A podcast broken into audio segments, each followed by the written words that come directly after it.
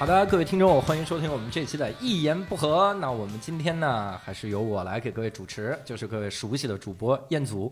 然后，好吧，是教主。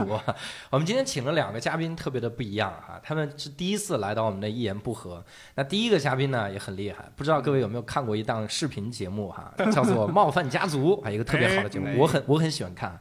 他是《冒犯家族》里面的首席编剧哈，叫伯伯哈。哎，伯伯，哎，谢谢大家。伯伯呢，也是我们单立人的签约演。演员哈，他没错，之前一直在上海哈，然后呃偶尔回来一次，被我们摁在这儿录音哈。今天已经很晚了哈，被我们摁在这儿录音，他现在就脱光了，然后 内裤还穿着呢，录音笔。然后我们第二个嘉宾也特别厉害，他以前啊是一个相声演员啊，而且是捧哏的相声演员。他也是我们单立人的签约的艺人，叫韩庆华。哎，大家好，我是庆华。哎，对，特别好哈。我们忘了跟两位介绍，我们一言不合一共就五个听众啊。然后，哎，五位观众好。大家说大家好的时候，其实慎重一点，万一掉粉儿就就剩仨。大家好，一个字儿都不浪费，很尴尬。而且庆华今天来了之后，他是一个相声演员，是吧？是是。您是相声演员？没错。哎，您这个相声好像很深奥。哎，没那么深奥。我第一次看捧哏的往回这么短，聊不下去了。我没见，这是捧哏词儿最多的一回。哎，对他主要不习惯说十个字以上，特别的头疼。没错，我们今天请到两位嘉宾呢，主要是来聊一个特别牛逼的话题啊。什么呢？哎，黄段子。然后，哎，这有的聊，哎，这个可以。我们是在裸聊，这不穿着裤衩呢吗？很好。我们来聊一期话题，叫武侠哈。这个武侠，就是说，其实说到武侠哈，我觉得咱们三个来聊挺合适的。就是怎么说呢？我们以前经常会找一些女主播啊，这个说我很惭愧，其实就是小鹿，就是哎，他是不看武侠的。但是我觉得几个男孩子哈，哎呀，说男孩子好尴尬，几个平均年龄三十加，几个男老头子，然后。在聊的时候，我觉得会聊出很多东西。那我们一上来先来先聊一个东西，就是大家来聊一聊你自己的看武侠的一些经历吧。比如说你是看武侠的小说啊，还是看武侠的电影啊比较多？有没有自己比较喜欢的这种小说或者电影？基本上还是看小说比较多一点。嗯，因为是小时候基本上是金庸、古龙，基本上金庸的小说基本上全看了，然后古龙的基本上代表作是看了。嗯，清华呢？我是看的也小说看的少。小时候还是那个影视剧看的多，影视剧主要还是那个金庸的那些剧嘛，因为那会儿都是黄金档啊，轮番播那种，什么《射雕英雄传》那种。但是我后来就是听评书听得多了。评书，我操，这是一个多奇怪的爱好！我我一定要往我的专业上引。单田芳的粉丝啊，对，就是就听评书里边这些个武侠的东西比较多，是吧？评书、评书、相声或者单口里边比较多。对，我是。我我其实跟你们俩有点综合，我是第一开始看，因为我哥特别喜欢武侠，我就天天跟他看，我一块看那个那是九几版的那个那个《射雕英雄传》，然后我看那个的时候，我觉得挺好看的，然后我去找书，但书说实话，我不是我我有点看不下去，就是我，所以我特别好奇你们俩这个喜好，一个是喜欢看这个这电影电视，一个是喜欢看书。从我这个角度来想哈，我觉得看书是不一样。就是我想象不出来它是个什么样儿，就是里面经常会有，比如说这个女孩嘤嘤一声倒入大侠怀抱，这个嘤嘤是什么玩意儿？我这头字儿有的时候还不认识，那是嗡嗡一声是吧？你生死嘤嘤嘤，现在女孩不都嘤嘤？就那个小拳拳嘛，小拳拳捶你胸口，嘤嘤。哎呀妈呀！我天哪，我这越想越恶心。评评书有那么一段，就是啊，两军阵前啊，手使两把大锤。大喊一声“嘤嘤嘤”，那大锤锤锤你胸口，你锤烂了！嘤嘤嘤，那是郭德纲的相声，我自己编的。哎，太太奇怪。但是我是这样想的，就是看了一些武侠的这个小说，我觉得还是还是会影响你的性格。比如说，比如咱们来一个最简单的问题，就是你喜欢金庸还是喜欢古龙？我是一开始特别喜欢古龙，就觉得古龙是最牛逼的作家。后来大学毕业之后吧，就还是比较喜欢金庸一点，因为觉得这古龙这人就是偏才怪才，就是，嗯，金庸算是比较博大精深一点就是你大学之后还在看武侠小说，对，哎，大学大学之后竟然还在看书，哎，工作不饱和嘛，哎，有道理哈。嗯，我是我是没看过古龙，嗯，所以一直一直就是看金庸。你没看过古龙？嗯，我看的少，古龙看的少。那那里面有一些人物你总知道吧？呃，比如说小李飞刀嘛，哎，吹箫十一郎，箫十一郎，哎箫十一郎，箫十一郎，呃那我喜欢。吹箫十一郎，这是另一部剧 黄片。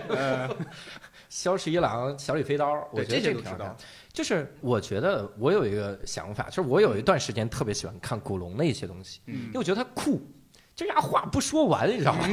那个感觉对，冷嗯，冷风，冷风吹，我就觉得哎可牛逼了，而且古龙有一点就是主角一出来都特别牛逼，不需要修炼。是吗？对哎哎，对，还真是这样，对对对感觉是这个感觉。自带技能。他从从来上来小李飞刀一上来就是世界第三对啊，就是兵器谱第三，也没说为啥，那都是人民币玩家。对 而且把第二给打死了。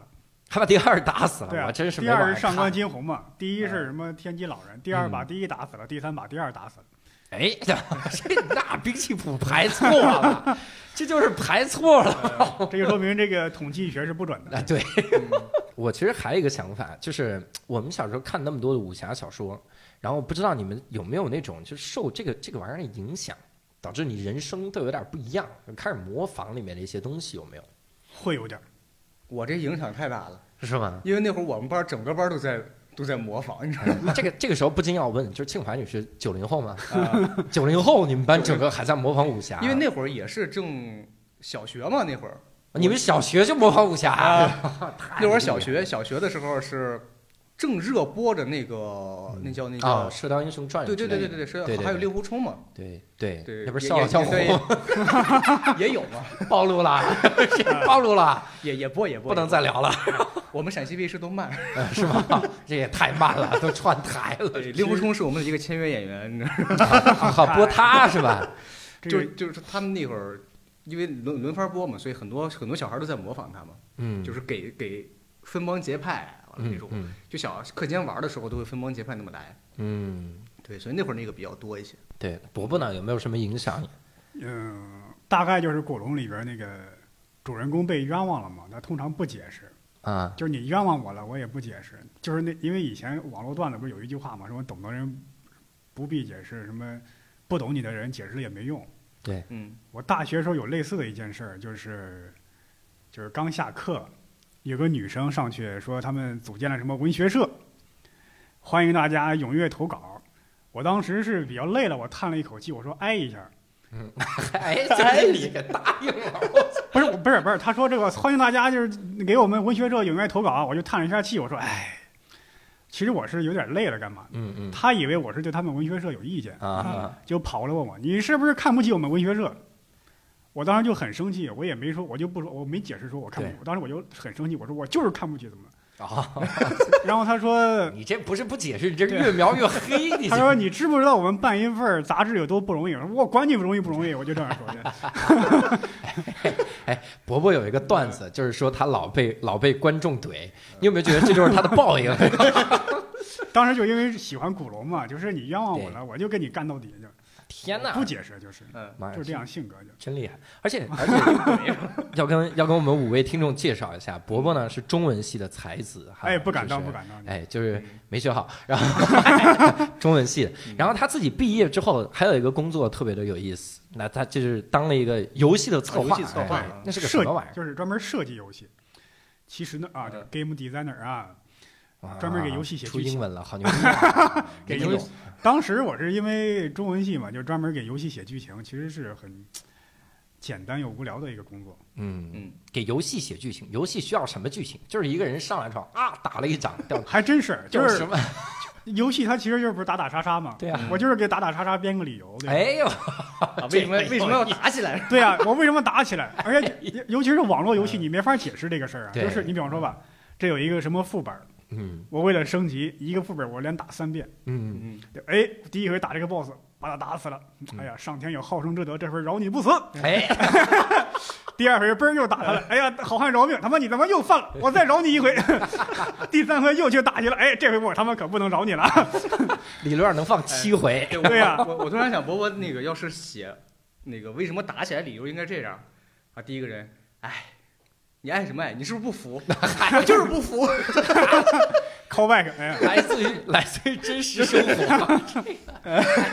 那你有没有编过像武侠之类的剧情有吗？你设计过武侠游戏吗？哎，你说到这儿，我想起来了，嗯我们做过一个等于是打金庸擦边球的一个游戏，嗯因为当时买了一款金庸小说的版权，嗯嗯但是那个游戏研发中途夭折了，等于是，然后是把金庸的另外一部小说叫《射雕英雄传》嘛，嗯，就打个擦边球，用里边的人物编了一个剧情。啊，又还等会儿，这还擦边球，用里边的人物了都。对对对对对，那会儿老谈那广告是不是你们家的？类似类似，那个那个那个，当时那个网页游戏广告真的是特别嗯 low，、嗯到现在其实也是特别 low。嗯还有就是编一些仙侠类的游戏，封《封神榜》这样的，因为《封神榜》的作者不可能从棺材里边爬出来找版权的。啊，我觉得像他们这种事儿特别的头疼，嗯。我就我就中过这个套，就是我有段时间特别想去手机上，然后看那种就是嗯金庸的那些武侠小说，啊我就去搜了，我也没看过《射雕英雄传》，我就搜了一个，我这个标题也挺奇怪，但里面的确有《射雕英雄传》这几个字儿，是吧？对，里面就开始讲什么各种奇怪的名字啊，有一个老头儿，那个方丈，我想想都奇怪，老头儿就笑哈哈，我说这方丈特别的淡定啊，年轻人思想笑哈哈。关键是我看了这个，我看了好几章啊，我我觉得还行。我说金庸这他妈文笔也就这样了，我还拿去跟别人聊，你知道吗？我说哎，你《射雕英雄传》，你记不记得之前那个 笑哈哈，打笑哈哈那期？然后我们那哥们儿就想啊，我看的有点忘了，你说这，我好像想起来了，全看盗版了。这个老和尚的绝招啊，含笑九泉啊，嗯 哎呀，是挺绝的，你这个梗有点周奇墨的水平了，哎就是烂到烂到啥程度？废了我操哎我其实第一次接触金庸里面的各种人物，嗯我其实是玩一个武侠武侠的游戏，游戏叫《金庸群侠传》，不知道你们玩过没有？呃，没有玩，但是听说过。就它这个特别的恶搞，就是它里面会会各种各样的。你你修炼这个人呐，你可以修炼所有人的武功，嗯比如你一会儿修炼九阳神功，一会儿修炼九阴真经，这俩嗯不怕打起来？我想说他有各种有一个自宫的，完了要有一个不自宫的，这个怎么练？哎，等会儿 没琢磨。九阴真经那就没练好嘛，就是呃，你要不要练九阴真经啊？就是要不要切呀？你选不要啊，就那练不了那那。那是《葵花宝典》对，就是你看，如果你切了，你还能顺便练葵花宝典，这是这是切了戏的，这是不切戏的，两个戏的这个练，然后里面就各种恶搞。但是我当时挺喜欢的，我我后来觉得是一件事儿，就是我觉得我不是特别喜欢它里面的人物，嗯就是我不单纯喜欢人物，嗯我喜欢的可能是他们那种之间的那种，哎，有一种说不出来那种侠义精神。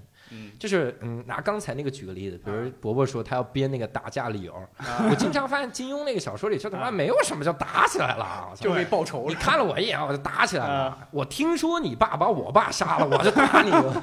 我也不知道谁杀的，我先把你给宰对，了。还真是有一个流浪汉，把他收收留了之后说：“你知道你的杀父仇人是谁吗啊，对，就是 这，你是，然后他就信了。”听说听说你杀过我爸，对，那人还最牛逼，就是有枣没杆儿，没枣抡三杆子。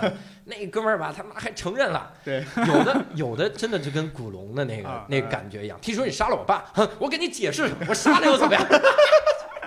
这就打起来了，我看的莫名你其妙。说这个好像就是就是那个古代人那个做事规则跟现在完全不一样。你比方说那个，我原来看那个，现在你看老电影就有很多问题。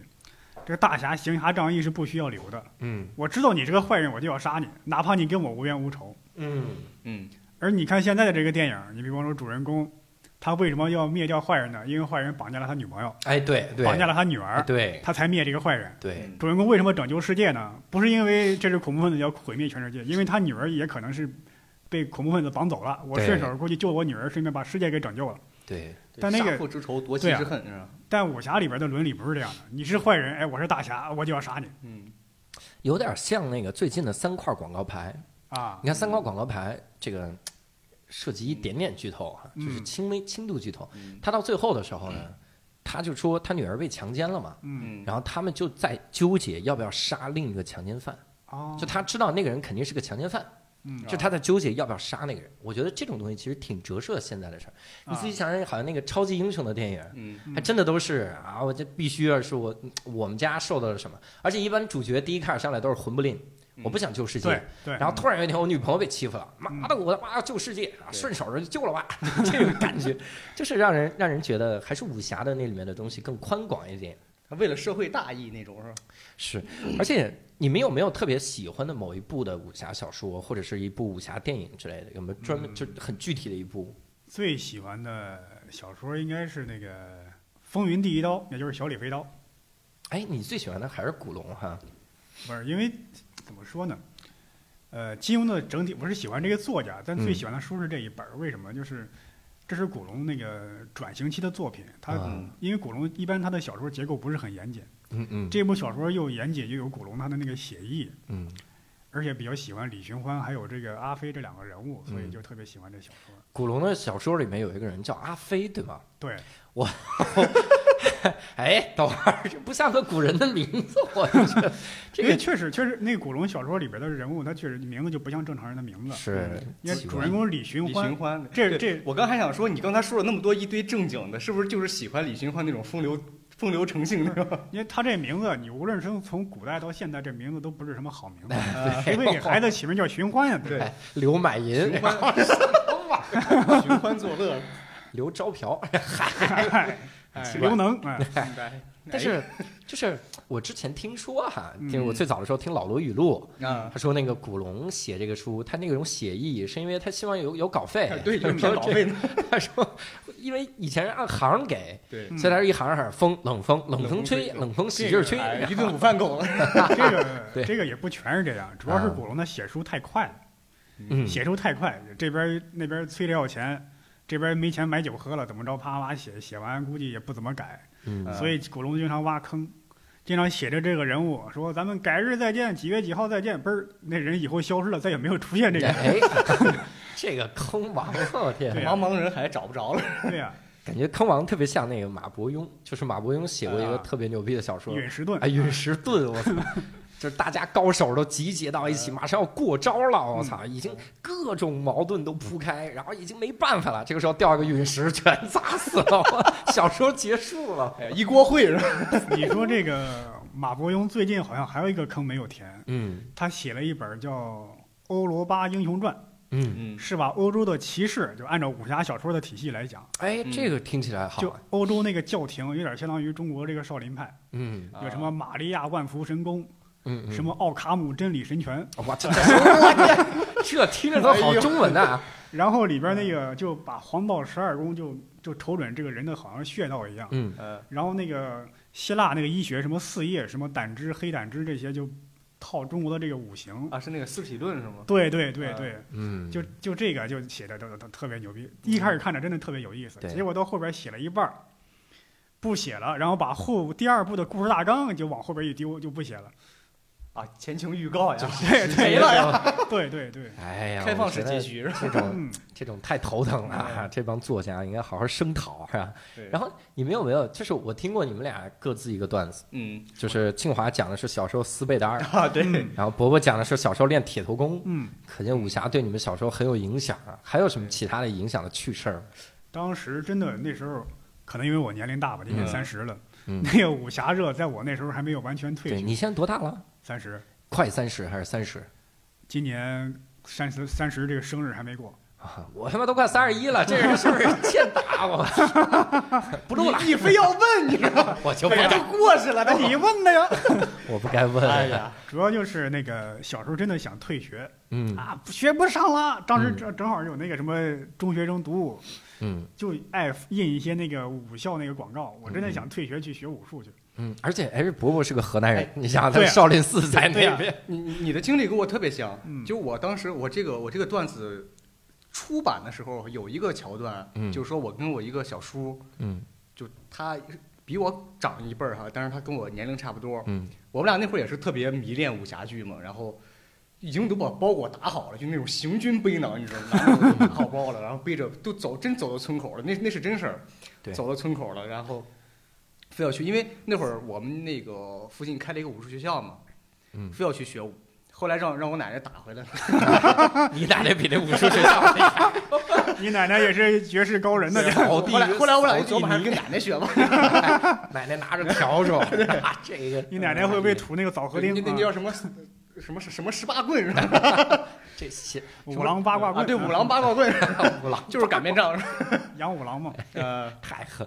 我我觉得啊，就是我小的时候，其实我觉得我受金庸的影响还挺多的。啊，我就真的是练过一段时间所谓的降龙十八掌，就是你怎么练？你怎么练？你跟谁学呢？这是你的秘籍哪儿而且？我跟你说，这个更尴尬，嗯就跟我是我是跟周星驰的电影学的。周星驰的电影里苏乞儿面有，哎，苏乞儿哎对对苏乞儿，降龙十八掌，亢龙有悔。我当时练那个练的可可带劲了，就是嗯亢龙有悔要转身的啊，这亢龙有悔转身打出去好几次的胳膊都快脱臼了，我操，玩命的拍。练你有没有？那种感觉，就是你跟小伙伴起冲突的时候，都想用武侠里边的招式？哎，对，但是嗯说实话，真的起冲突的时候啊已经想不起来了。我用过一次嗯，扫堂腿，我不知道你们用过没有？这你妈扫堂腿真是扫不动啊！就是我先躺下了，嗯踹人家的腿，蹲地上嘛，蹲地上，然后啊手还撑着地啊，对对踹人家的对对对腿，人家纹丝儿不透，就特别像什么呢？特别像人家啊把我打趴下了，我还拿拳头捶人家小腿腿，硬硬硬。硬 硬硬你。这功力不到家，哎，特别的特别的惨，就这种感觉。而且我我其实小的时候练练铁砂掌，就是拿个拿个锅，嗯就是拿个锅里面放沙子啊戳，就是戳。为什么还是照他妈周星驰电影？你你说这个，我原来在上我同学家整理他的旧书的时候，有很多那种什么二十一天速成铁砂掌，还真有这种，真有真有真有，是八分钱一本吗？呃两毛啊，什么十四天速十十四天速成鹰爪鹰爪功，背面还写着请勿邪计伤人，啊，就是别把人打死，那意思就是让你别使出来。怕伤着你自己。你说这个我还跟你俩差不多，我那会儿也是，就是那个《射雕英雄传》里边，嗯我真背过那个九阴真经，哇，什么天之道，损有余而补不足。啊什么天哪事故事故不足胜有余什么的，就那种。你是可以啊我正儿八经把那个翻翻翻来覆去的看，然后背那段，我以为真能练成呢，你知道吗？啊。那你哎不是你练之前难道没处理一下什么东西吗？九阴真经不用，九阴真经不用，啊，不需要吗？葵花宝典葵花宝典才用，哎，这不刚用过吗？这嗯，对不起。然后 哎这段可以我掐我姑父是特别迷恋武术，嗯。啊，那会儿真是我去他那儿住了一段时间嘛，嗯。真天天早上五点起来，嗯。五点把我薅起来让我练功，啊，正儿八经练功，给我一包那个铁砂，就那嗯。钢那个沙球，钢铁铁球那种铁砂嗯，抡，等会儿抡你啊。没有没有，我我我抡 抡那个铁砂，那一大包铁砂，啊！然后天哪，他自己迷恋到什么程度？每天晚上回家之后对着墙，梆梆，你姑父偏执狂吧？就是他就特别喜欢练武，然后。每天晚上两点，凌晨一两点哈，跑到外边跟一师傅学太极，我操，这太吓人了！真真的。然后回来还跟我说，你知道吗？那师傅可厉害了，大冬天啊，就站在那儿不动，光扭腰，扭扭扭，脑袋冒冒烟儿的，你知道跟？练街舞呢，这是就就出汗了，你知道吗？不是你你姑你姑父这这话啊是跟你说还是跟你姑姑说的？就是哎，我真没出去喝酒，我跟人练练扭腰去了，脑袋冒白汗。冒烟儿。你那我现在也冒汗了。他当着我姑父的当着我姑的面给我说，就是为了让我练。他是为了让你姑姑听到。他他俩他俩女儿哈啊，每个女儿腿都能都能那个劈叉对劈叉，那不是练芭蕾舞，正儿八经压腿，不就就压腿，就压腿压压腿。晚上十点吃了饭跑出去压腿。我第一次听到一个人跟我说，一个人武武艺深厚的时候，说的是劈腿、劈叉。不是这哥们儿啊，八卦掌传人，能能劈叉，这 八卦掌不练，改练瑜伽了。特别容易被骗，感觉。不是，那你姑父知道那个徐晓东吗？这 等徐晓东出的时候，他已经不迷信这个，啊就是他是听到徐晓东之后立刻不迷信但但是他他迷恋的不是那种神奇的东西啊，他迷恋的是力量，啊。对正儿八经练力量。对，嗯我不知道你们有没有这个感觉啊。我看所有的武侠电影的时候啊，我如果真的接触那真的武侠，嗯，我会觉得打的不过瘾。我是希望他真的真刀真枪的就打硬碰硬才好。像李连杰、甄子丹，尤其是甄子丹，哇，啊甄子丹那身肌肉，对啊一脱的时候那个感觉嗯，我就喜欢那种打。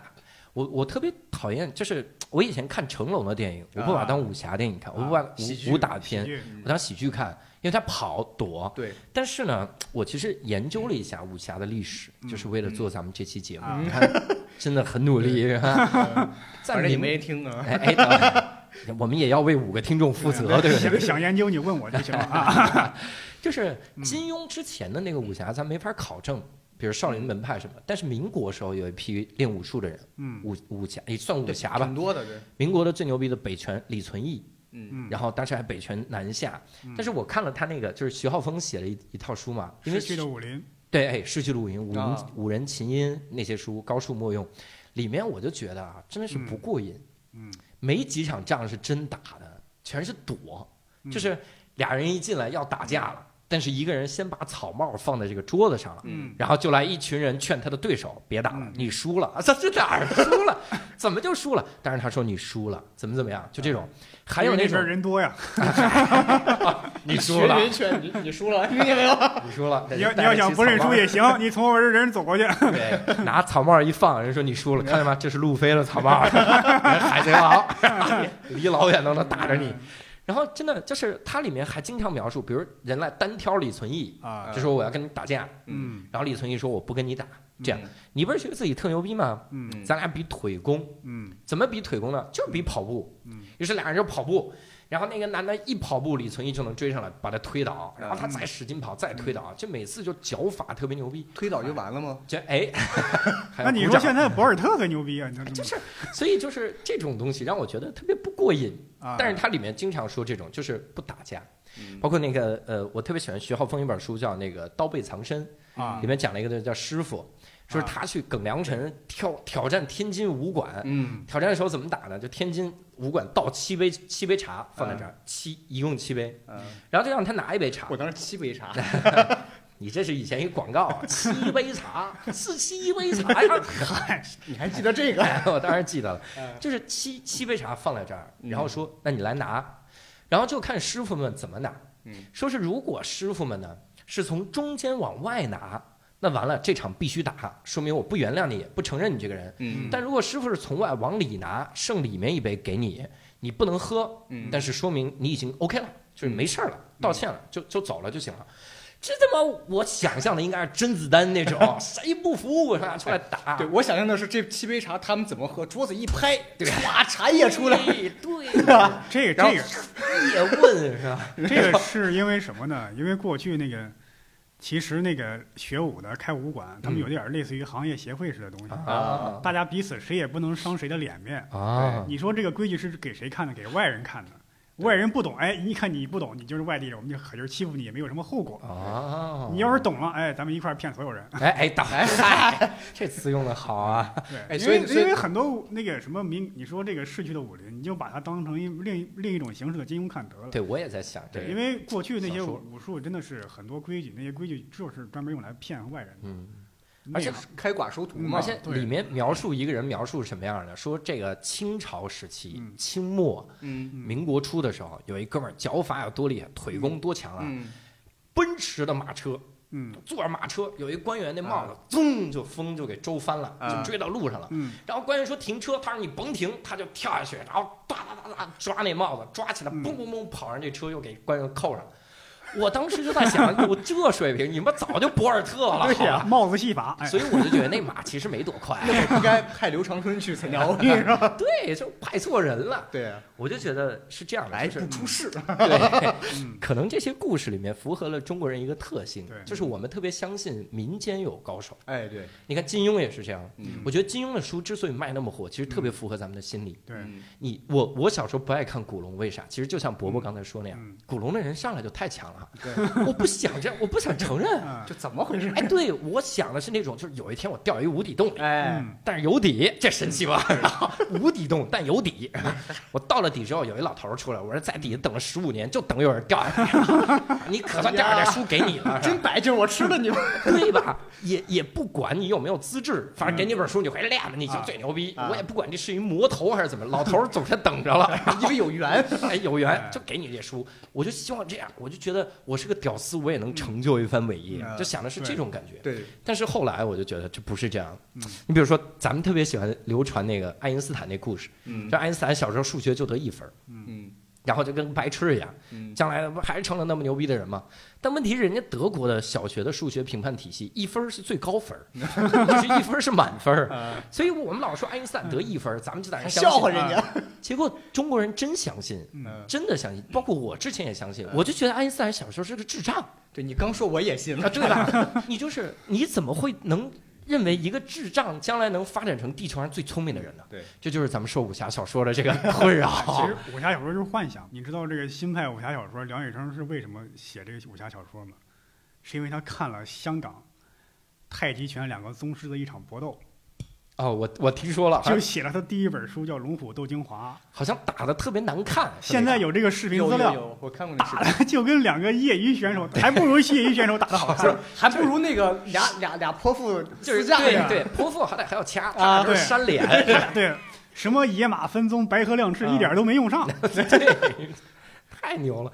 大家可以去搜一下那个视频啊，怎么搜的？这个。你就搜什么香港太极拳，反正你就什么两个大门派，两两大门派。比武，对，比武就得了。类似这种。我看的所有的那种嗯。武术都是不好看，对。就是他是要打着人不好看，嗯他是而且我看那个徐晓峰写那些东西里，嗯。我发现他真的有一条提的挺好，他说武术很多情况下使的是阴招，嗯，我是为了制敌的，嗯我不是为了漂亮，我是吸引别人，我就是要一招毙命。踢裆插眼那种。哎，，就这种提裆插眼。点穴，你看我们武侠小说里说点穴啊一点不能动，嗯。实际上是啥呢？拿拳就这个这个仨指头使劲轰你的脾，脾是很容易碎的，好吗？嗯。他们有一种是这样，就是把大拇指夹在食指和中指中中间，嗯。然后出来一头，嗯，啪怼你，这样是最疼的。对吧？嗯。就怼到因为脾那儿。我们小时候打架学过这招，哎，真阴呐！你们，你们其实是骂人嘛？这不是在台湾那边是骂人的意思吗？来来来来来来来，这也是跟日本学的。哎，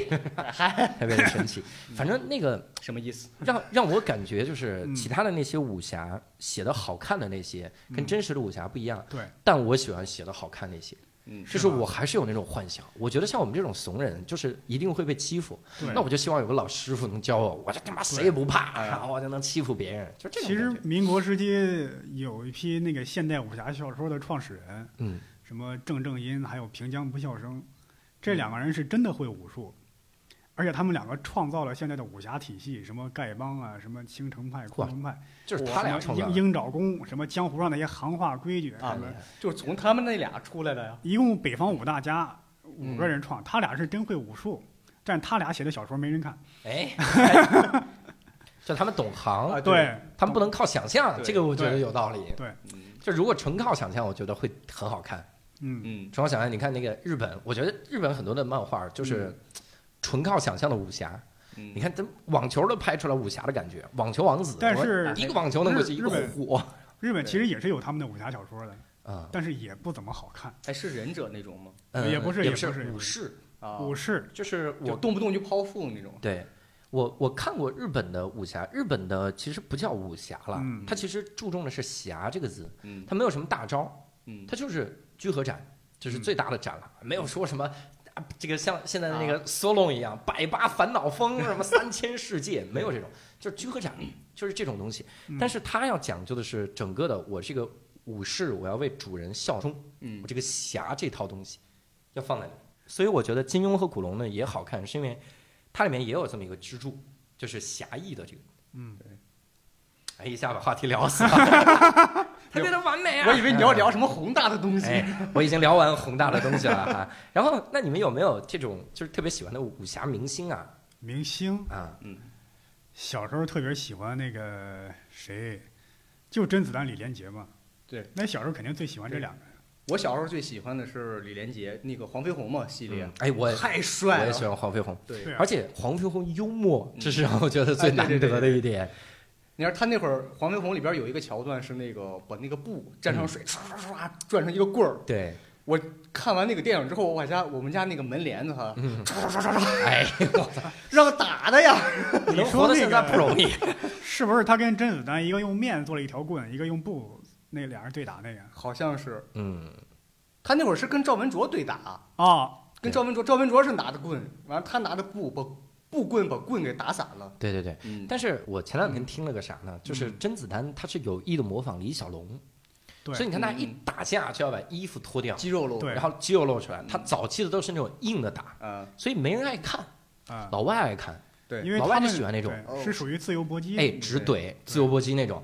而且甄子丹很少用腿，嗯，嗯，他都是躲，然后类似拳击这种，然后打。对，直到他拍了《叶问》，嗯，就是哎拍拍《叶问》的时候，才真正有一点那个拳大啊那些宗师法儿哎，对对对，那种寸劲，对。那种感觉。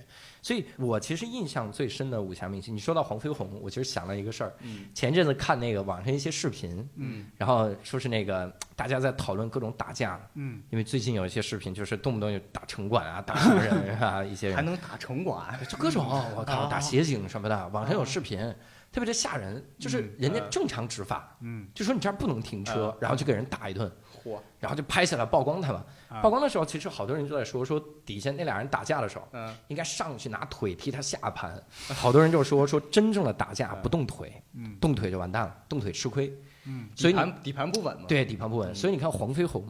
无影脚 就动腿，哎，我没有底盘，所以这个让人让人就是反而这种东西我特别喜欢的看，嗯，就搞得很奇怪。而且那你们有没有就是比如说武侠小说或者是电影也看了很多，包括武侠的游戏，啊有没有觉得里面有一些特别的奇怪的一些俗套或者一些 bug 呀？，bug 那太多了。你比方说《侠客行》里有个大侠，拿着一块黄铜一运功，把黄铜给融化了。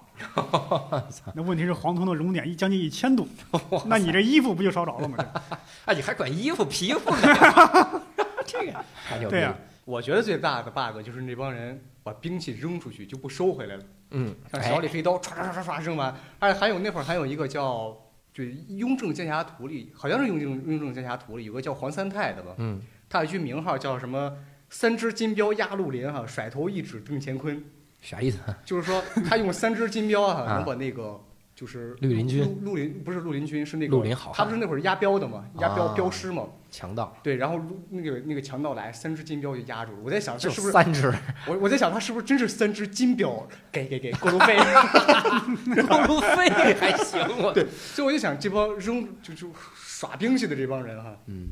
金庸小说还有一个回来，特别 low 的又特别高明的一个武术，嗯。就是泰山派一招剑法，一手拿剑，左手掐指算对方那个方位角度，啊，算准了之后一击必中。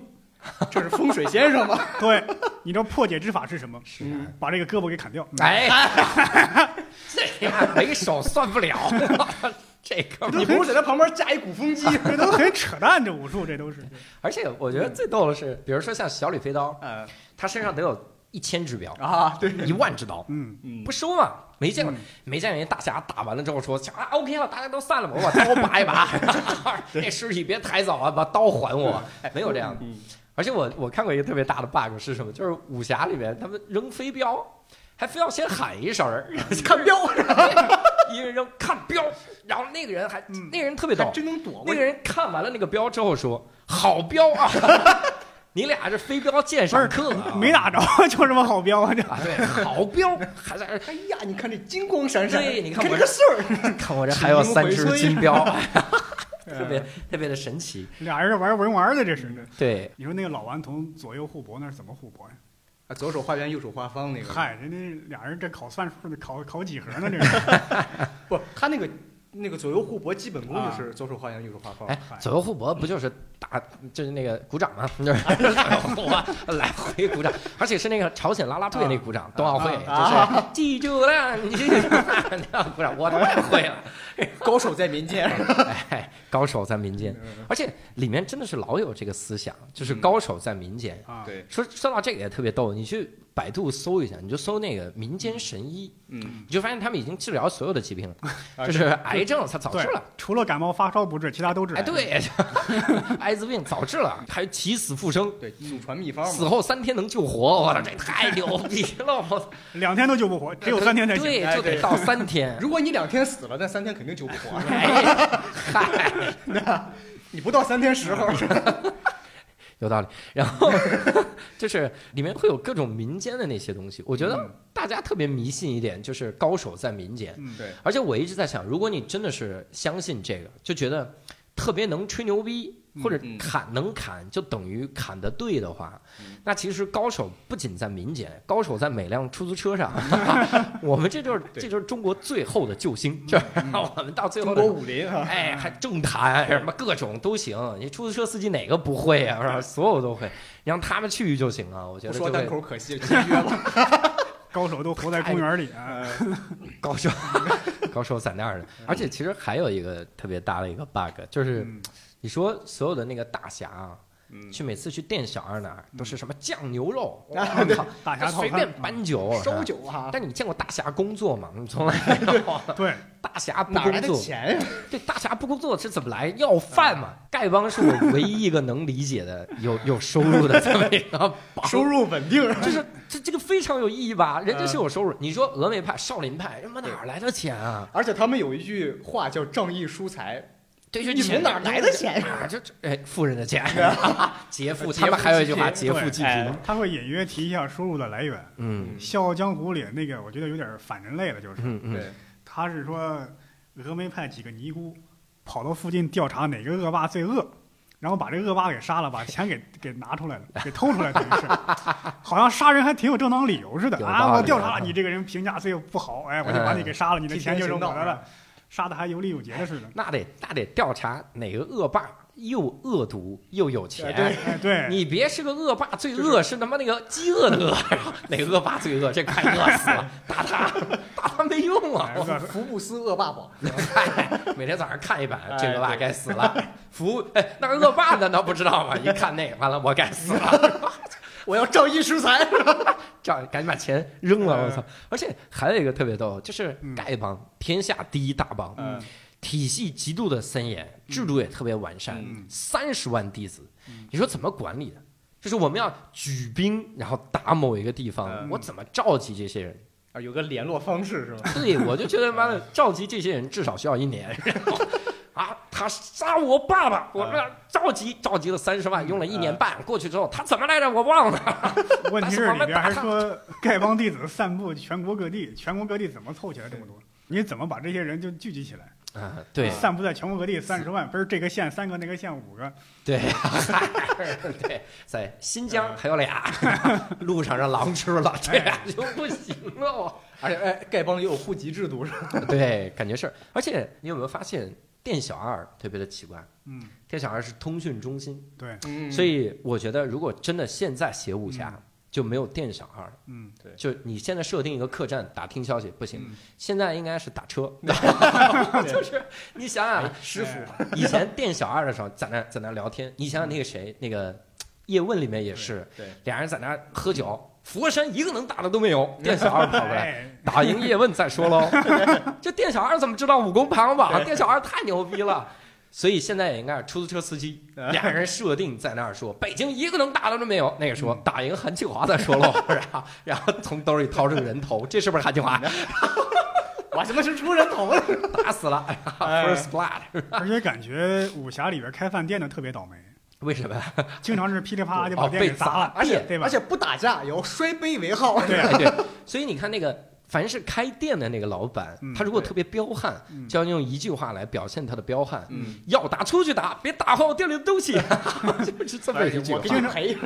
经常出现那种一个凳子飞过来，一拳把凳子打碎的镜头哎，。对，啊，武侠里边还有一个事儿哈，就是嗯这帮的大侠哈都有一个贺号，嗯，嗯都特别长的贺号。你比如说秦琼、秦叔宝，叫什么马踏黄河两岸，简打九州三十六府一百单八县。镇山东半边天，孝母似专诸，交友赛孟尝，神拳太保，哎秦叔秦叔宝，什么这快成权力的游戏龙母。他们每个人基本上都有这种。说这名字是为了拖延时长，好叫人是吗？你知道那谁谁谁吗？有道理啊，就是俩人马上要杀人，然后另一个大侠说你：“等我从不杀无名之人，来将通明。”就开始了，拖到救兵来为止。援军到了你还不知道我吗？啊，我是马踏黄哥的。对方听完了肯定会反应：啥？再来一遍，我是马踏。哎呀，你这普通话不太标准。那我再用普通话说一遍。咦，你说啥嘞？太神奇了！其实你对比一下会觉得很好玩。比如说中国的武侠和外国的武侠嗯其实是有一样的。我给你举个例子，我觉得漫威所有的武侠都特别像金庸。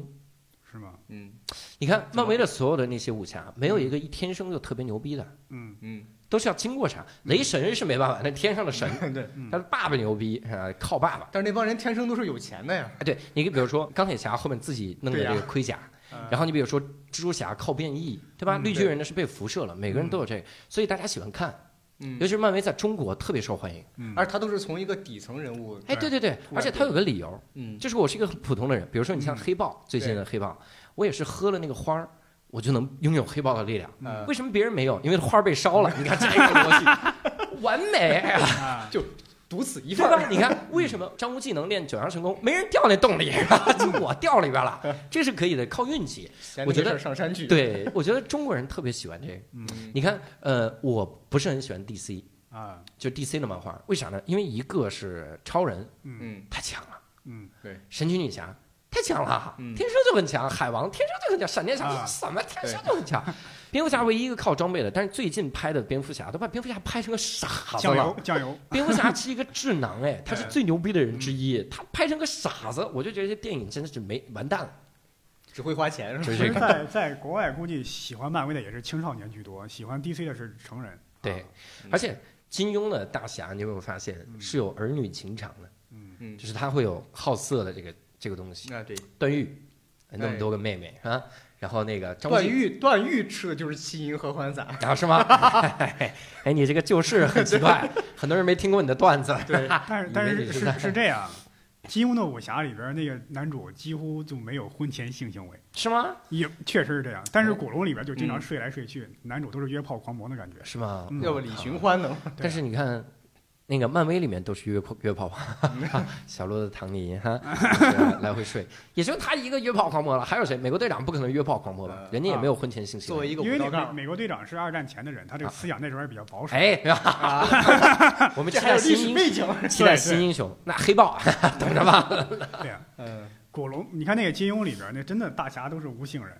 嗯你，看那个，尤其是那个萧峰啊，血气方刚的哎对这汉子，哎，从真的从，从关外跑到中原，又从中原跑到关外，和阿周这一个年轻漂亮姑娘啥事儿也没发生。对，嗨 从俩人都去旅游了，都没发生啥。哎呀，嗯萧峰又后悔死哎呀！嗯，而且从来没有任何的一个人说是我为了一个女的我去救个啥，嗯没有，都是大义。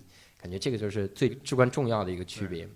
还有一点你发现没有，就是中国武侠里边那大侠客，长得都很潮瘦，哎，嗨，就是很很很瘦，没有说什么浑身肌肉球结那种，啊，嗯没有什么肌肉棒对子大侠。就那种文弱书生对，都是文弱书生那感觉。你要是肌肉棒子大侠，说明你不厉害。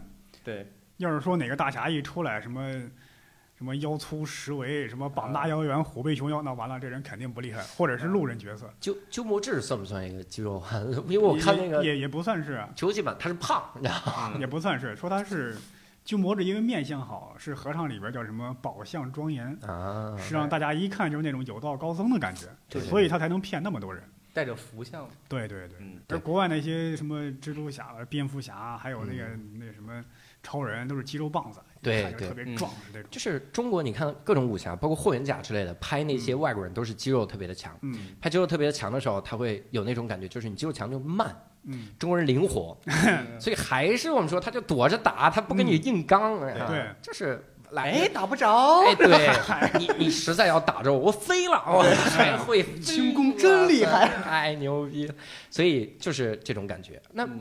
我们再聊最后一个东西吧，就比如说，你们觉得现在这个武侠小说对其他的流行文化有没有什么影响？比如说，你看这个《仙剑奇侠传》《嗯古剑奇谭》。都是这种，比如说像什么一男配多位女主角这样的武侠的套路，是不是我们就怎么着就形成了这种 这种文化的这种影响？有啊，你就包括，我不知道现在玄幻还流不流行。嗯，其实玄幻很多也是呃受到这个武侠的影响。原来玄幻嘣儿一穿越，这不就是奇遇吗？嗯，我甚至以前看过一个玄幻小说，很扯淡，说那个男主他们家穷，整天吃地瓜，嗯，结果穿越到另外一个世界，那里边地瓜就是一种奇花异草之类的东西，吃一个地瓜有一甲子功力。哎呦我 他从小家里穷，吃了他妈上千斤地瓜，到那儿他妈就成了成了一个有几千年修为的一个人。这个厉害啊！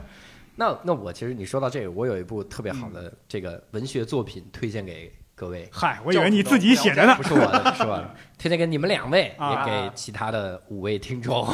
嗯嗯，这本书特别好，嗯叫《李姐》，李李姓李的大姐，啊李姐和她的混蛋超能力世界，你知道谁写的吗？谁写的？王建国啊。是王建国写的。，对，建国写的哇，靠，这个就是放在一起。不是你从风格格里也能看出来呀，里边大量特别烂的谐音梗。对，跟而且它里面它这个设定是也是玄幻的吗？不算玄幻，它里面这个人呢，他嗯纠结着一帮特别有有超能力的人。啊，这些超能力呢，是世界上最没有能力、没用的超能力。比如有一个人，他翻二十八个跟头之后就会死，嗯，这就是他的超能力。完了啊，对吧？完了，然后灵魂翻二十八个跟头又会复活，然后，哎呦我去，灵魂翻跟头还真用上了。他有一次把人吓着了，就死而复活，死了，把人吓着了，然后拖了一点时间，就各种这个奇葩的超能力。这这符合建国的梗。这种设定应该我怀疑他看过那个 JoJo。JoJo 啊，对 JoJo 不是有很多那种能力吗？感觉他是不是他是不是也烂尾了？那个我倒是看过一部日本的那个那个电视剧，嗯叫那个《我们都是超能力者》，嗯是那种宫口的电视剧。嗯，嗯，感兴趣，啊现在就去看。哎，你再说一遍叫什么名字？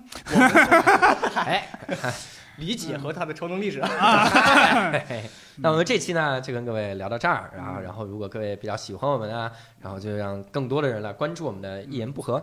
同时呢，我们也是一个特别好的单口喜剧的团体，嗯我们自己呢在微博有一个微博的账号叫单立人喜剧哈，单立人就是单独立这个人，啊，就这样的玩意儿。关注单立人喜剧可以看到我们的演出，那我们的演出里呢也会有。我们三位哈，就是我一个巨星和剩下两位，然后 巨星的爸爸，超级矮，什么玩意儿啊？然后希望各位多多关注我们。那我们这期节目就到这儿，我们下期再会，拜拜。